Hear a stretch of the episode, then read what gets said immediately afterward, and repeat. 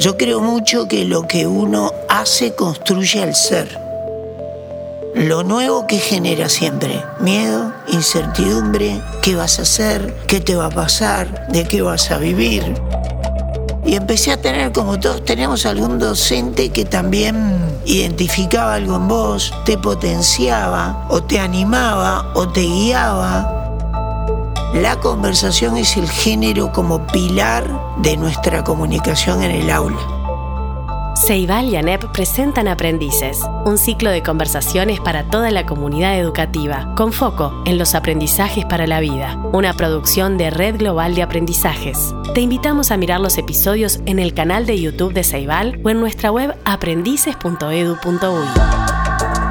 En este nuevo episodio de Aprendices es el momento de encontrarnos con Gustavo Rey. Gustavo es comunicador, docente y coach con muchos años de experiencia en todas sus actividades. Muy temprano en su vida enfrentó una dificultad en la expresión de su voz que lo marcó de varias maneras. En esta charla nos cuenta cómo transitó ese conflicto y lo que aprendió para convertirse en quien es hoy.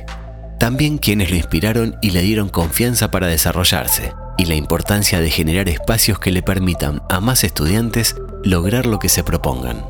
Vamos a escucharlo.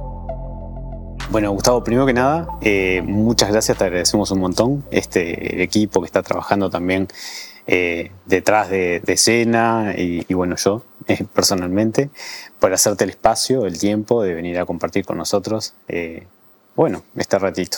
¿sí? Bien, arrancamos entonces. Gustavo, hay una pregunta que, es con la que comenzamos el ciclo, es una pregunta que con la que personalmente me encariñé mucho porque siento que, puedo trabajar muchísimo ahí, que es el, cómo te definís.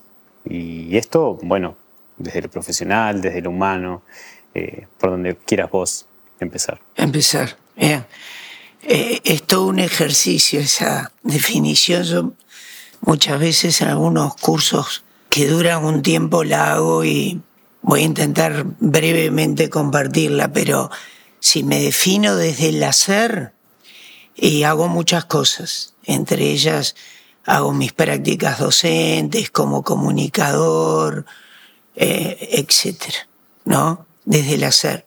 Desde el tener ya es otra la historia. Muchas veces uno mete en el combo tres palabras claves, ser, tener, hacer desde el ser quizás es lo más complejo definirse, ¿no? Pero ahí es donde uno genera más identidad y ahí te diría, bueno, soy una persona, a ver, que soy docente, en el orden que lo pongo hasta en redes es eh, comunicador docente y tengo que poner otra palabrita para que a veces las personas comprendan lo que hago, que es parte de lo que soy. Entonces pongo comunicador, docente y coach. Yo creo mucho que lo que uno hace construye al ser también. También te puedo decir, soy padre.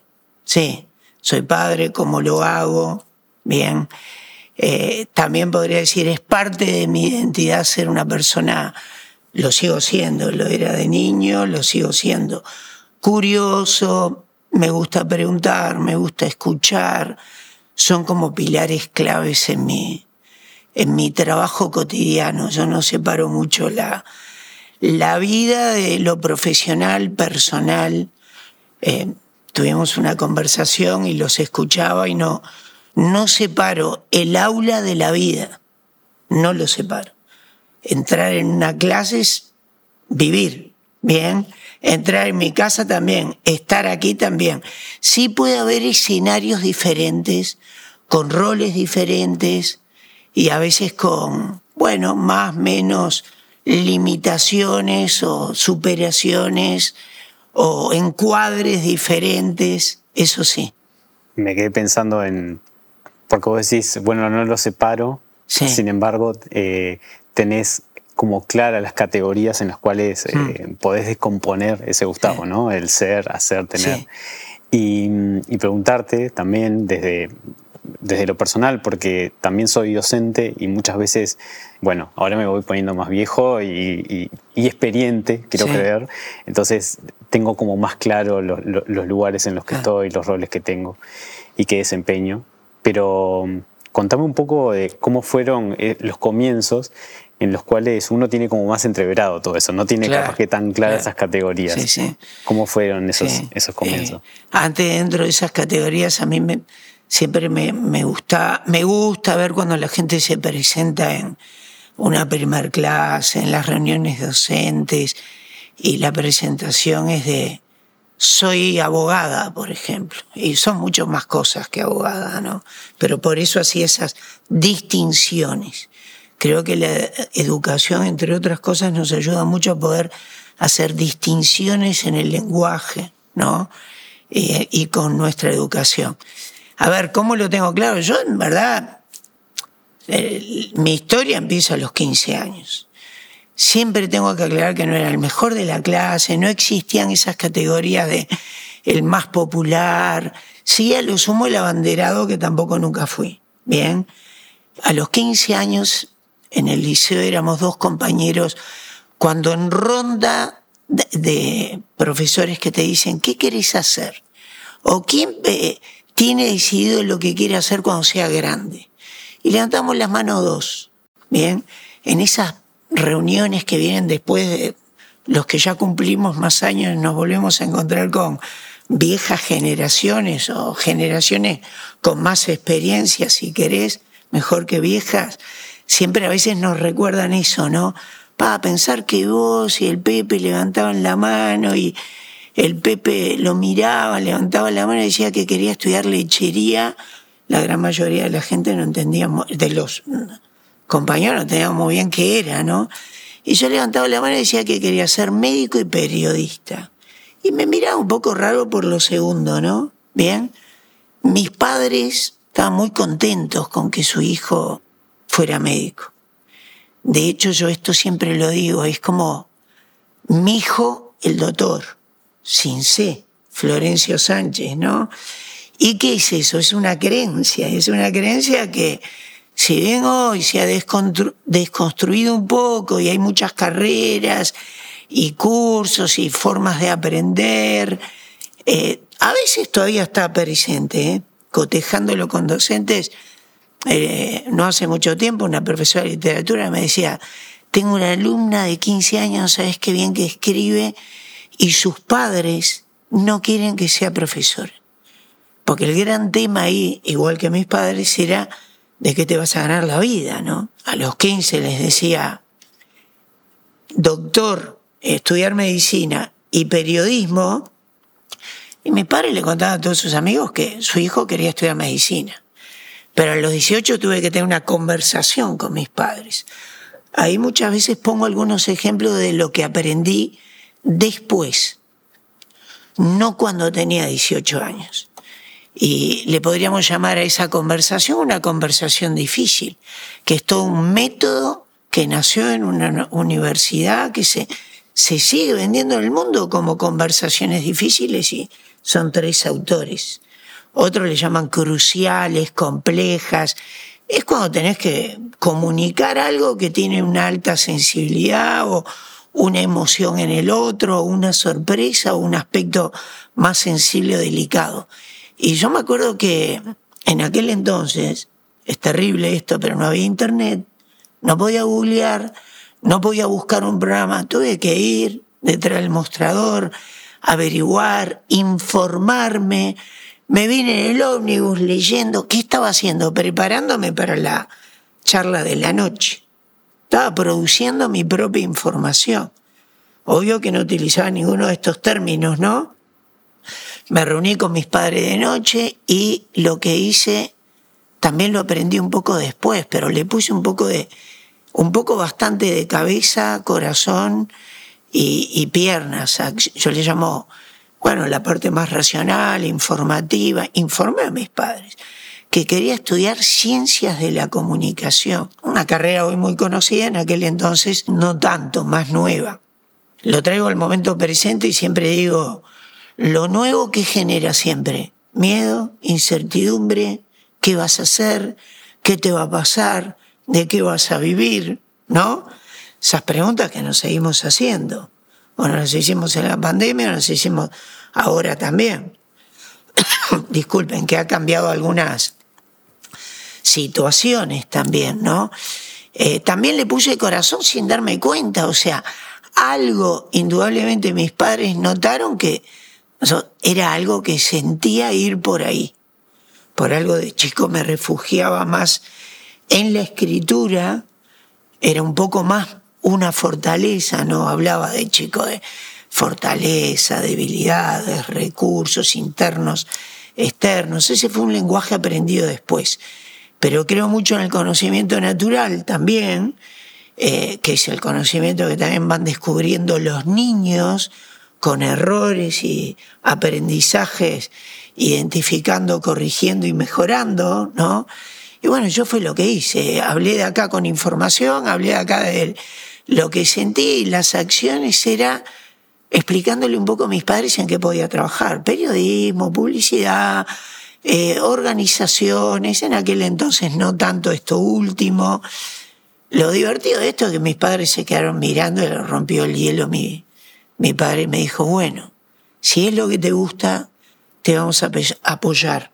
Yo tenía varios contras, ¿no? Que también me gusta decirlo. ¿Qué es medicina? ¿O qué era? Pero lo sigue siendo. Fíjense que después de la pandemia, carreras de la salud, ciencia, tecnología, ciencia de datos, miles, no miles, muchas carreras volvieron a tener como un peso mayor, ¿no? Eh, era la carrera importante, relevante y Universidad de la República además. ¿ah? Yo venía de la enseñanza pública, esta carrera, esto es como argumentación, ¿no? Miren todos los contras que tenía, ¿no? Era en un ámbito privado, desconocido, nuevo, y la gran pregunta, ¿qué vas a hacer? ¿De qué vas a vivir? Y bueno, mi padre me dijo, si lo que te gusta te vamos a apoyar, te ganarás la vida arreglando radios, televisores, pero si te gusta te vamos a apoyar. Luego le busqué la vuelta para también estudiar, empezar a trabajar y colaborar en el pago de la carrera. Ese fue el inicio mío de una toma de decisión. Bien, Tampoco le llamaba así a los 18 años. Entre los 15 y 18 fui teniendo dos caminos, dos caminos, dos caminos, y nuevamente dije, bueno, me gusta más esto que esto, si puedo ir por acá.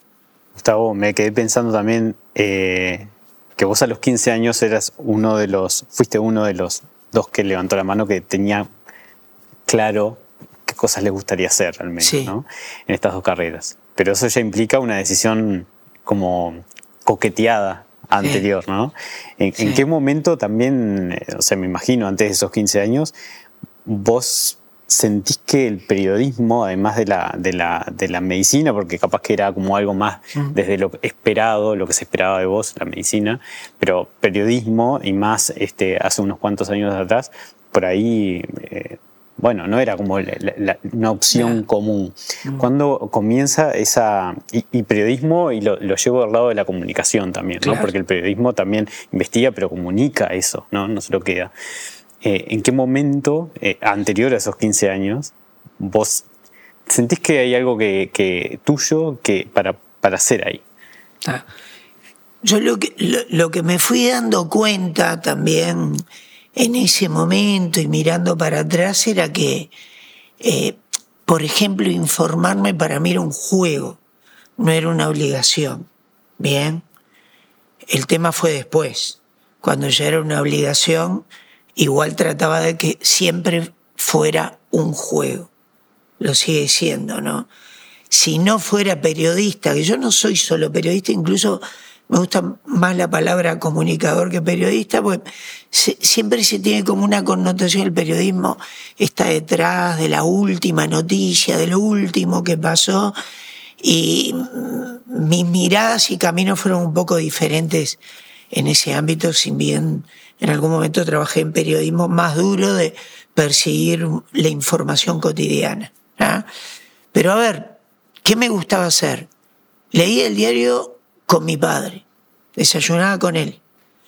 Eh, se compraban dos diarios en mi casa, uno de mañana y uno de noche. Entonces, en el desayuno tomaba el diario por la parte de atrás. ¿Qué había ahí? Fútbol. De, ¿Qué leía luego? Pasaba la página, deportes, básquetbol también, ¿eh? básquetbol y otros deportes. ¿A dónde iba desde niño? A historietas. Y eso era lo que leía el diario. Pero un buen día empecé a recorrer el diario viendo más secciones. Y me enteré, algo llamó la atención en el año 71, golpe de Estado, era también un niño. Eh, empecé a leer algo de política, de política internacional.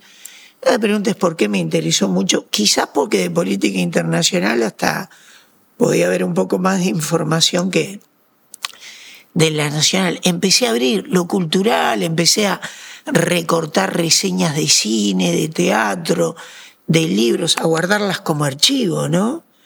No es como hoy googlear y buscar. Empecé a armar carpetas y tenía más facilidad para escribir que para hablar. Yo tenía una gran dificultad oral que también fue gracias a esa, vamos a llamarle dificultad, encontré mi camino como docente. O sea, un punto me llevó a otro y a otro y a otro hasta el día de hoy. Pero en verdad el periodismo me gustó porque también mi padre escuchaba, leía el, el diario escuchando la radio o en algún momento estaba en lo único que creo que soy multitarea es en que puedo tener la radio prendida, leer algo y la tele prendida. Este, una vez un amigo me recomendó para una agencia de publicidad para trabajar como redactor junior creativo. Me dijo, ya tengo un amigo que escucha la radio, ve la tele y escribe y lee y todo al mismo tiempo y te puede interesar y tiene cierta facilidad para escribir. Y bueno, yo me refugiaba en eso y quería ser periodista escrito porque realmente yo no levantaba la mano en clase. Ese era un problema que tenía y que tenía observaciones en los carnés de puede y debe, recuerdan, eh, participar más. Tiene que expresarse o hablar más en clase. Era un niño tímido que tenía todos los componentes muy estudiados. De hecho, yo hace años me dedico también a, trabajar con personas para que comuniquen, expresen, diseñen sus paneles, conferencias y demás. Y bueno, yo no lo podía hacer. Eh, me ponía rojo, bordó, más bordó que rojo, tenía titubeos expresivos, no me salían las palabras, me refugiaba en la tribu del fondo, ahí buscando una zona más de seguridad o de, de, aparente confort, ¿no?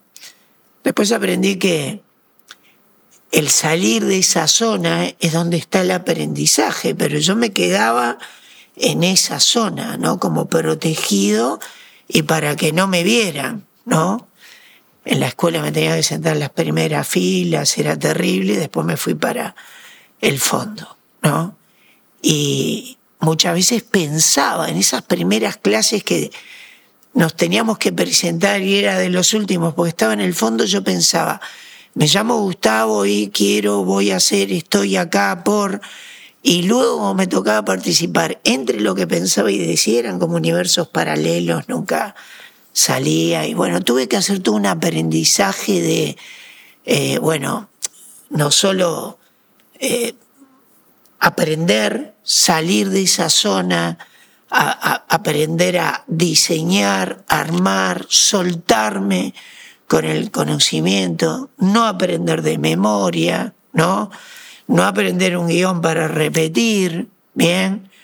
Eh, conectarme con otras emociones, perder el miedo, trabajar creencias que tenía de no puedo, no sirvo, no estoy apto para, mejor me quedo de este lugar que voy al otro. Eso también después me pasó en, en radio con el tema de mi voz. Gustavo, eh, estaba pensando mientras hablabas eh, que es una, una, marca registrada, además tu voz, ¿no? O sea, creo que todos los que estamos acá eh, te escuchamos y, o sea, ya, o sea, ya sabemos quién es, eh, quién está aportando esa voz, ¿no? ¿Cómo, ¿Cómo, es, cómo esa dificultad que vos encontrabas y, eh, cómo se fue ese camino para, para, tener esta voz hoy con, e, con esta marca registrada, ¿no? O sea, más allá de en algún momento probablemente fuiste a la teoría porque tenés un espíritu también de buscar, un espíritu eh, curioso que, que, busca, que investiga, que quiere aprender más. Pero cuando no estaban esos libros o esas herramientas, ¿cómo, cómo, ¿qué pasaba en ese Gustavo? ¿Cómo, ¿Cómo hacía para desarrollarse y sobrevivir en un sistema educativo que por ahí a veces los docentes nos damos cuenta y, forzamos eh, algunas, eh, algunas condiciones en los estudiantes que el estudiante todavía no ha podido desarrollar. ¿Cómo, ¿De qué te agarrabas? Más, eh, del fondo te agarrabas. Te, sentías seguro en el fondo. Pero ¿qué otras cosas bueno, te.? Sí. Aparentemente seguridad. En verdad me estaba escondiendo en el fondo. Entonces, eh, ah, pero eso lo aprendí después. Tenía que salir de. Es como una metáfora, pero de ese fondo, ¿no? ¿Cómo aprenden los niños? Observan, tocan, escuchan, van, prueban destruye, construye, ¿no? Eh, yo tenía que salir de ese lugar, pero eso lo aprendí después, a partir de los 18, 19, 20 años, ¿no? ¿De qué me agarraba? Interesante esa pregunta, porque me agarraba de lo que mejor hacía, entonces me refugiaba más en lo escrito. Y empecé a tener, como todos tenemos, algún docente que también identificaba algo en vos, te potenciaba, o te animaba o te guiaba. Entonces, esos eran como pasos que también de alguna forma van construyendo qué? Confianza para seguir, para continuar, ¿no? Eh, acá ya seguía estudiando, pero yo en algún momento empecé a hacer radio y alguien me dijo, vos, con tu voz, mejor que te quedes de este lado. Este lado era más producción, este lado era más estar al aire en un estudio, ¿no? Es como decir, no puedo estar acá sentado, tengo que estar solo en producción. Y obvio que las creencias mandan muchas veces, potencian algo, ¿no? Esto es algo que lo trabajo todo el tiempo, como las creencias van generando como mandatos en determinados contextos y momentos, ¿no? Usa tapabocas, sácate el tapabocas, vacunate. Eh, no te vacunes, no sé, lo que, bien, pero son creencias también. En el ámbito educativo está lleno de, también de, creencias que muchas veces las trae el docente con, con también toda su historia detrás hasta el momento presente, bien. Sabrá el docente cómo trabajarse, cómo trabajarlas en una clase. Por eso yo creo más en el aprendizaje que en solo enseñar, bien, con en la clase. Pero volviendo a tu pregunta, eh, bueno, fue un aprendizaje. Alguien también luego me dijo, vos, si tenés una idea de este lado, ¿por qué no estás al aire o puedes hacer esto acá? ¿Ah? Y ahí me empecé a animar. Y me empecé a animar a estar de ese lado, también con temores, ¿no? Los temores también se van trabajando, me aparecieron disciplinas, no solo libros, este, los libros más técnicos me siguen apareciendo hasta el día de hoy. ¿Puedo aprender? Sí. ¿Puedo cotejar? También. ¿Puedo tener algo en cuenta? Ni que hablar. ¿Puedo chequear? ¿Puedo ver si se dice lo mismo hace 10 años con otro lenguaje? Lo he visto muchas veces. Bien, que a veces algo que es nuevo no es tan nuevo. Pero lo interesante es seguir observándolo. Potenciarse, ¿no? Porque uno necesita tener algo seguro por ahí los docentes a veces no nos damos cuenta y forzamos algo que todavía no, no está listo para, para salir.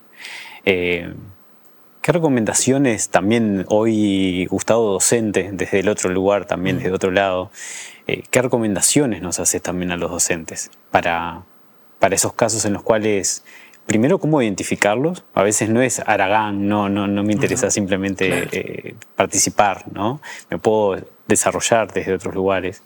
Eh, pero bueno, ¿qué recomendaciones para, para identificar eso, ¿no? Que, que, vos ves como tu hacer docente y, y después también eh, cómo trabajarlo, si es, que, si es que podés comentarnos algo de eso. Claro.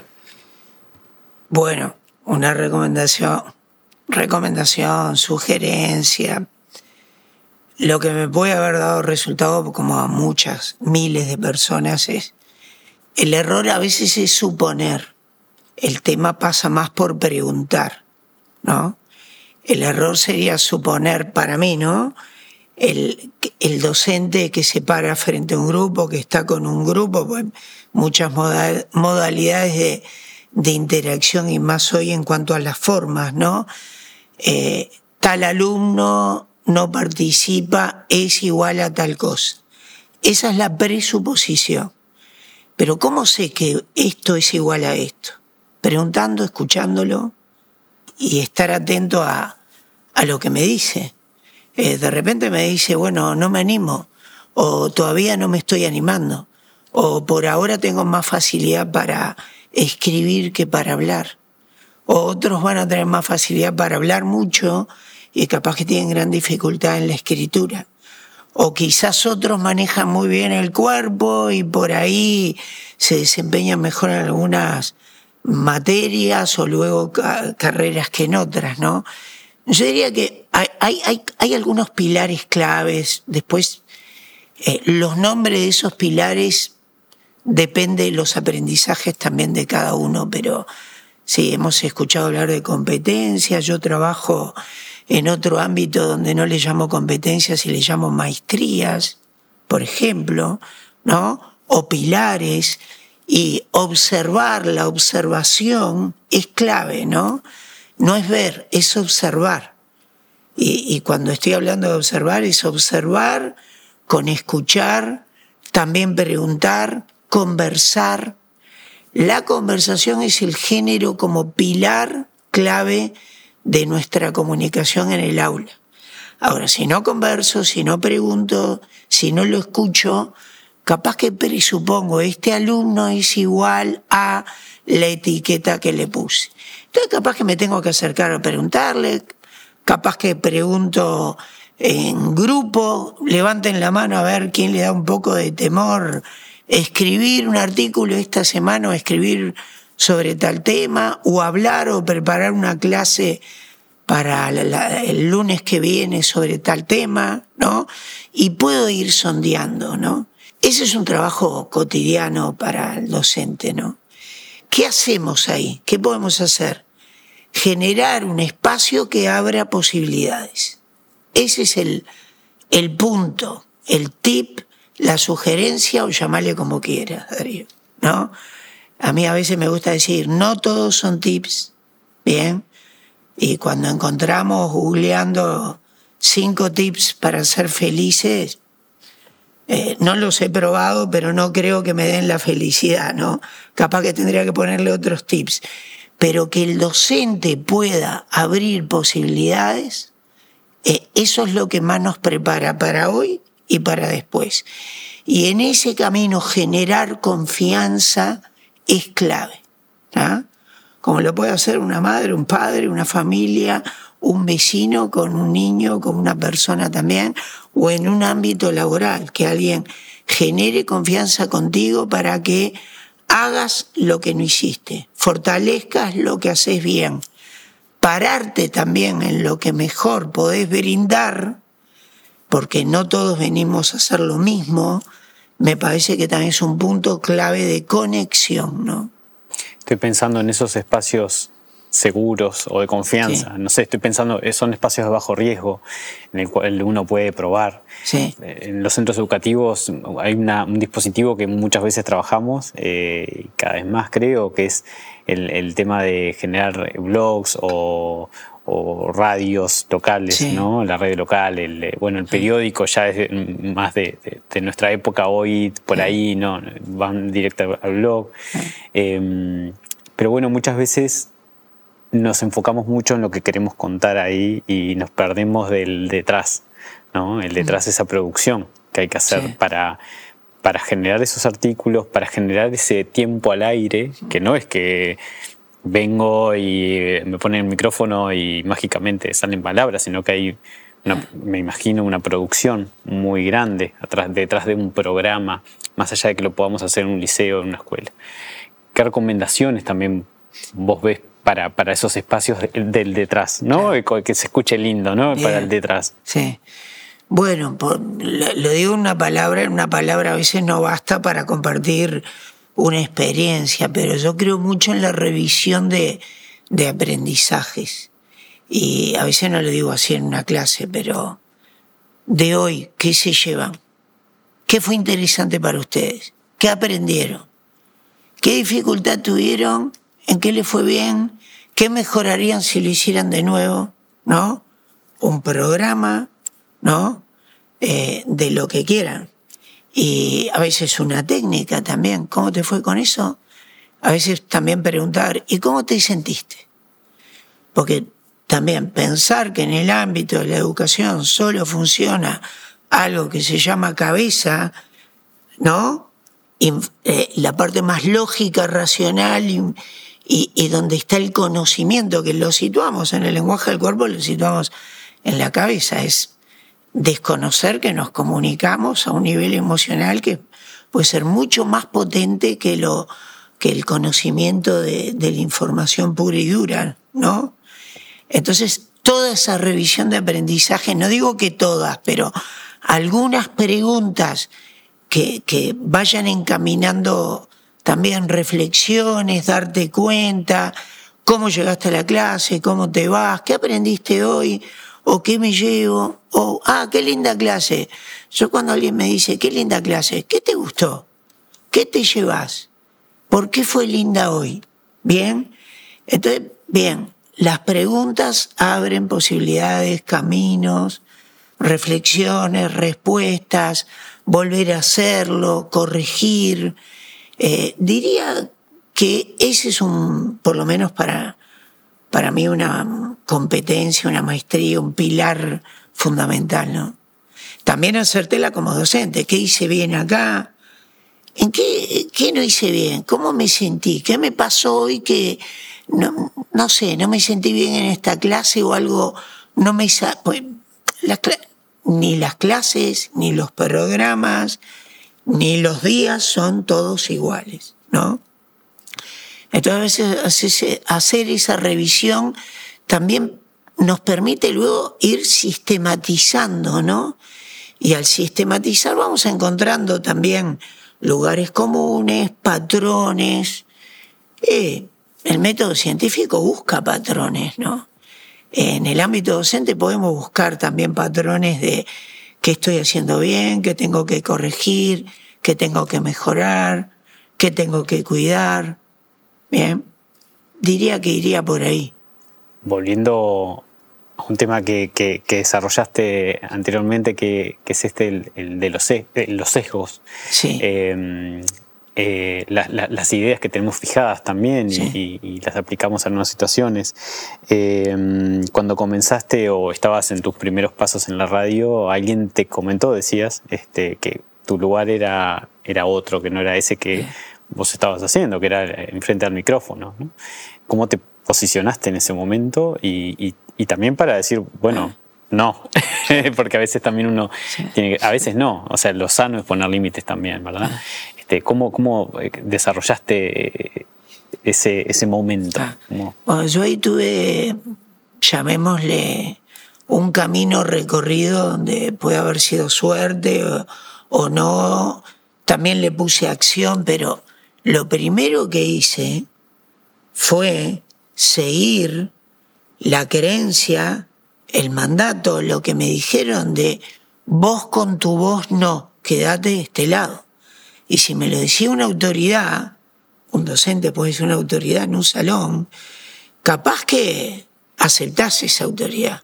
Y si, si me lo dice, mejor no lo hago. Capaz que me puedo revelar frente a eso y me dicen esto, ¿y qué, y qué tal si sigo? ¿Y qué tal si lo aprendo? ¿Y qué pasa si lo desarrollo? ¿Y qué pasa si lo potencio? ¿Y qué pasa si me dicen, vos no sos bueno para matemáticas y terminaste, no fue mi caso, ¿no? Y terminaste siendo el mejor. No fue mi caso de ser el mejor. Pero sí tuve un ejemplo de una profesora de matemáticas el primer día, por eso siempre la recuerdo, desmontó esa creencia de matemáticas, la, la materia difícil, compleja, se la van a ver complicado, ¿no? Entonces, ¿qué generó esa profesora de, primer día. Desmontó también una creencia de todo difícil, complicado, ¿no? Generó otro clima en la clase clima también emocional. Bueno, yo tuve la suerte de que al principio me, eh, al principio acepté la creencia, ese mandato, ¿no? Me pegué a la creencia. Pero luego, en otra radio, alguien me dijo, si vos estás de este lado, podés estar de este. ¿Por qué no probás? Si tenés una buena idea acá, ¿por qué no estás acá? Yo pasaba cartelitos, producía, pasaba preguntas, se me ocurrían cosas, pero no hablaba, no expresaba desde el lugar donde salía el programa, ¿no? Entonces me empecé a tirar el agua. Y empecé a también, eh, mi voz es así porque es así, y es más larga la explicación. Ahora recorrí tres fonoaudiólogos, varias técnicas que puedo nombrar y aprendí mucho de la voz y siempre me gusta decir, aunque no se note, aprendí mucho. Bien. Y agradezco mucho a un señor, entre todos los que tuve, porque todo me sirvió, fonodiólogos, la técnica Alexander, muchas, ¿ah? pero a un señor de teatro que se llamó Berto Fontana, que hizo Galileo Galilei, y que tenía talleres donde la gente iba, ¿saben quién iba? Docentes, algún dirigente político, eh, pero docentes, artistas y demás. Y yo estaba ahí para trabajar mi voz. Y un día me, me hace pasar adelante, me pone una mano en el hombro, ¿no? No fue una intervención de, de mentoreo, de coaching, pero casi. Porque lo primero que me hizo fue una pregunta. El coaching que viene de orígenes de la mayéutica lo que más tiene son preguntas para formular. Y me preguntó, eh, ¿qué te pasa con tu voz? No me gusta. Y me dice, ahí tenés el problema. Y luego se hizo una intervención donde me dijo, el día que aceptes tu voz como tu instrumento, vas a empezar a sentirte mejor con ese tema, ¿no? Y bueno, empecé a trabajar aceptación, que siempre lo aclaro también, no es resignación, pero es aceptar el instrumento que uno tiene. Eh, uno tiene un instrumento que es un cuerpo, donde hay imagen, donde hay voz, y qué bueno poder tener voz, qué bueno poder ver, ¿no? Y quienes, las personas que no son ciegas, que son ciegas o sordas, he tenido la posibilidad de aprender mucho trabajando con algunos de ellos, y bueno, tienen otras capacidades que trabajar. Algunos tienen desarrollado la escucha potenciada mucho más que nosotros que podemos oír y pensamos que oír es escuchar. Entonces, básicamente ese fue mi camino con la voz, ¿no? Entonces, si pude aprender otras cosas sin cambiar este timbre, que es más difónico, no afónico. A veces lo aclaro, si fuera afónico no, no podría ni hablar ahora, ¿no? Afónico es sin voz, difónico es voz más ronca, ¿no? Y tampoco procuré que sea un marketing personal. Eso me lo dijo una vez una persona del ámbito del marketing, ¿no? Que mi, voz fue como una marca, yo no lo busqué, ¿no? Se fue dando y se fue dando porque quizás tuve la suerte de estar varios años trabajando en algunos ámbitos, ¿no? Gustavo, ahí en estas conversaciones también con, que, que hemos tenido, eh, algo que aparece muchas veces es eh, el tomar conciencia en algún momento también de ser, eh, de ser modelo, modelo en el sentido de estoy pensando también cuando vos arrancás en la radio, eras una voz, eh, hoy es, para mí sos una marca. Marca en el sentido de yo ya lo identifico, ¿no? Eh, sé que hay detrás de esa voz. Pero la radio eh, tiene como una tradición también como de voces que se lucen, voces como que, que, que el resto de los mortales no tenemos. ¿Sos consciente también de, de que de alguna manera también sos un modelo de, de algo distinto, es decir, no solo se necesita una voz, un instrumento bellísimo, sino que también hay belleza en otras, en otras voces, eh, pero, pero hay algo más, o sea, lo que importa para estar en un medio de comunicación eh, sí. es otra cosa y también todos pueden llegar con trabajo. ¿Sos consciente de, de, esa situación, de ser modelo de alguna manera, o que otros vean que, ah, se puede? Eh, no sé si soy consciente de que soy modelo, me he ido encontrando con personas Y es como todo, a veces falta con que uno algo no haga para que se aprecie más, ¿no? Eh, hay cosas que hoy hago que son muy diferentes a las que hacía, pero también estuve mucho tiempo y, y, en determinado horario y acompañando parte de la vida de algunas personas, ¿no? A veces hay gente de distintos departamentos que viene y me dice, yo venía a vivir en una residencia y me acompañabas de noche. Alguno me dice, me acostaba contigo, ¿no? en, otros términos, ¿no? Se dormían, algunos se, se dormían, ¿no? Pero en lo que intento ejemplificar, y en eso sí me pongo como modelo, es en esto. Es decir, si yo pude, vos podés.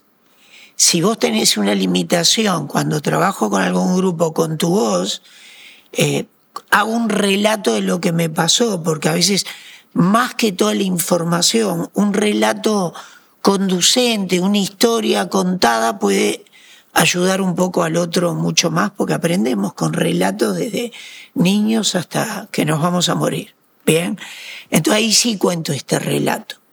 Y digo, bueno, si tenés un problema con tu voz, estás en un problema.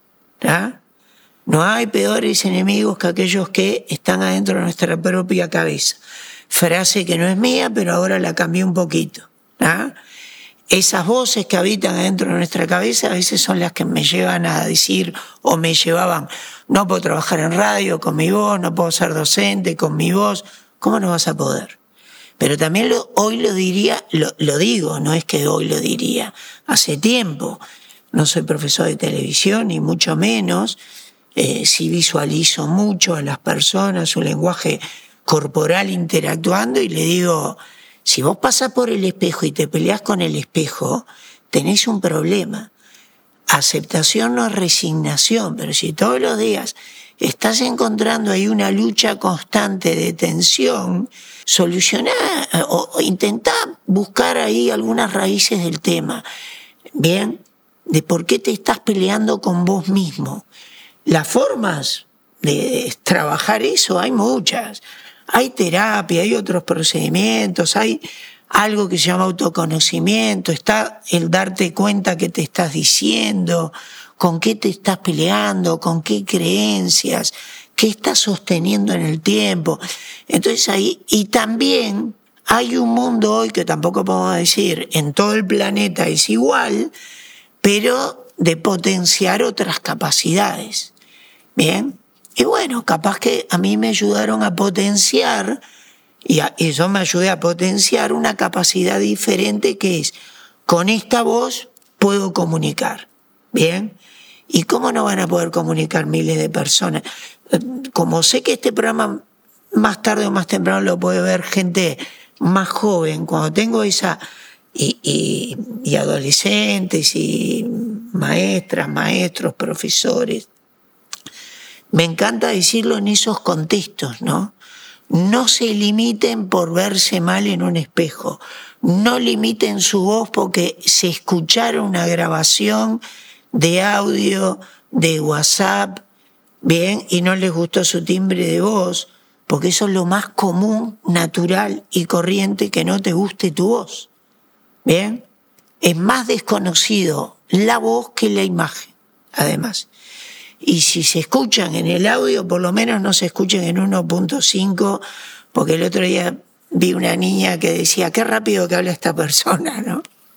Una niña chiquita.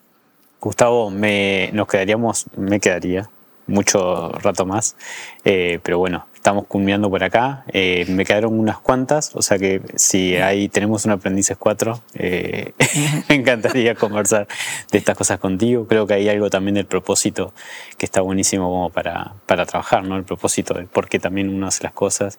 Y bueno, puedo, no sé, hacer mis conjeturas también de por qué también tenés tanto interés también en trabajar en la educación, ¿no? O sea, indirectamente o directamente. Bien. Gustavo, muchísimas gracias por, No, a ustedes, por estar con nosotros. por- Esperamos que te hayas sentido cómodo Sí. y a la vuelta. Hablar de lo que uno más ama es un privilegio casi, ¿no? Así que muchas gracias. Aprendices es la primera serie original de Ceibal y ANEP con la producción de la Red Global de Aprendizajes. Te invitamos a mirar los episodios en el canal de YouTube de Ceibal o en nuestra web aprendices.edu.ui.